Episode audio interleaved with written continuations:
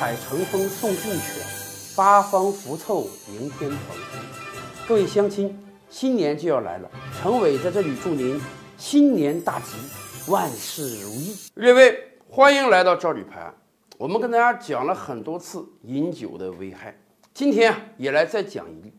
前不久啊，有一则新闻很热，让大家讨论了很长时间。什么呢？在甘肃某县有一个工商局的干部，有一次醉酒之后驾车，醉酒醉到什么状态呢？经过血液化验啊，他每百毫升血液中酒精含量高达二百六十八毫克，绝对的醉驾啊，都不是酒驾。那次醉驾之后呢，他开着车撞到了一个正在工作的环卫工人，而且很不幸的是，那个环卫工人就因为这次车祸而丧命了。醉驾，醉驾出车祸，醉驾还致人死亡，而且负有完全的责任，这妥妥的符合啊交通肇事罪的全部法定要件。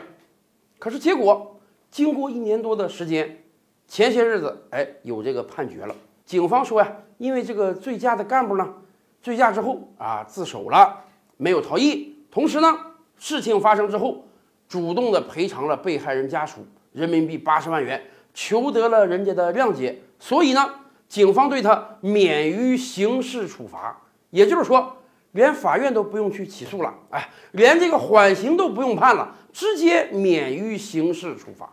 这个事情出了之后啊。为什么会引起非常大的讨论呢？就是大家觉得是不是说醉驾出事儿了，你只要花钱摆平就可以了？这跟我们以往惯常的认识是不一样的。这些年来啊，我国政府对于酒驾、醉驾的打击是非常严厉的。醉驾、酒驾入刑是我们很多人一直在探讨的一个事情。什么意思？就是说，你这个人只要饮酒驾车了，我就必须把你当做一个刑事犯来对待。你不是一个简单的违法行为，你是犯罪。犯罪是不可以拿金钱来赎买刑期的。举一个简单的例子啊，高晓松。高晓松大概在七八年之前，众所周知，他有一次醉驾连撞了三四辆车，有三个人受到轻伤。但是没有重伤，没有死亡啊！高晓松当时酒精含量多少呢？每百毫升二百四十克左右，也就是说，比这个甘肃的干部还要低一些。而且造成的结果没有甘肃的干部这么严重啊！最后高晓松领到了什么刑罚呢？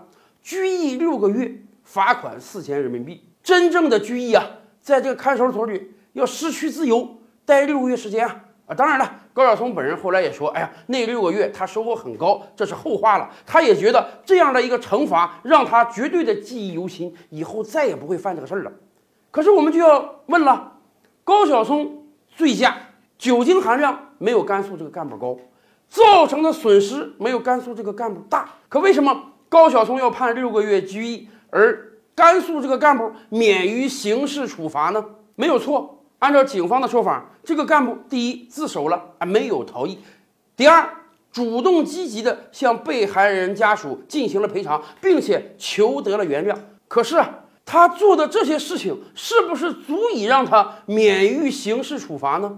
哎，我们举个不恰当的例子，是不是一个强奸犯强奸行为发生之后，主动到警察局自首，然后再给被害女子一大笔赔偿金，求得人家谅解，他就可以不被逮捕、不被判刑了呢？是不是所有刑事罪的犯罪分子，只要第一时间出来自首，只要赔偿人家损失，就可以免于刑事处罚了呢？当然不是这样的。从来经济赔偿和刑事处罚就应当是两件事情，否则就会让一些人感到，哎呀，没事啊，出车祸没事，醉驾没事，甚至我犯点罪都没事，老子有钱，出事了我拿钱就能摆平，我多给经济赔偿，哎。就可以免于刑事处罚，有钱判生，无钱判死。我们能要这样一个效果吗？我们当然不能要这样的效果。我们要的效果就是必须对所有人一视同仁，只要你犯罪了，就必须对你有相应的惩罚，而且对你相应的处罚可不只是对你一个人，而是要对整个社会有一个警醒。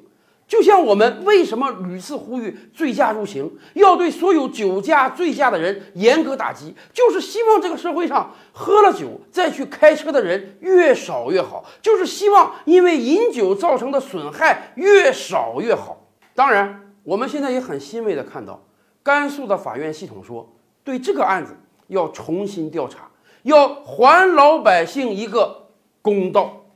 照理拍案，本回书着落在此。欲知大千世界尚有何等惊奇，自然是且听下回分解。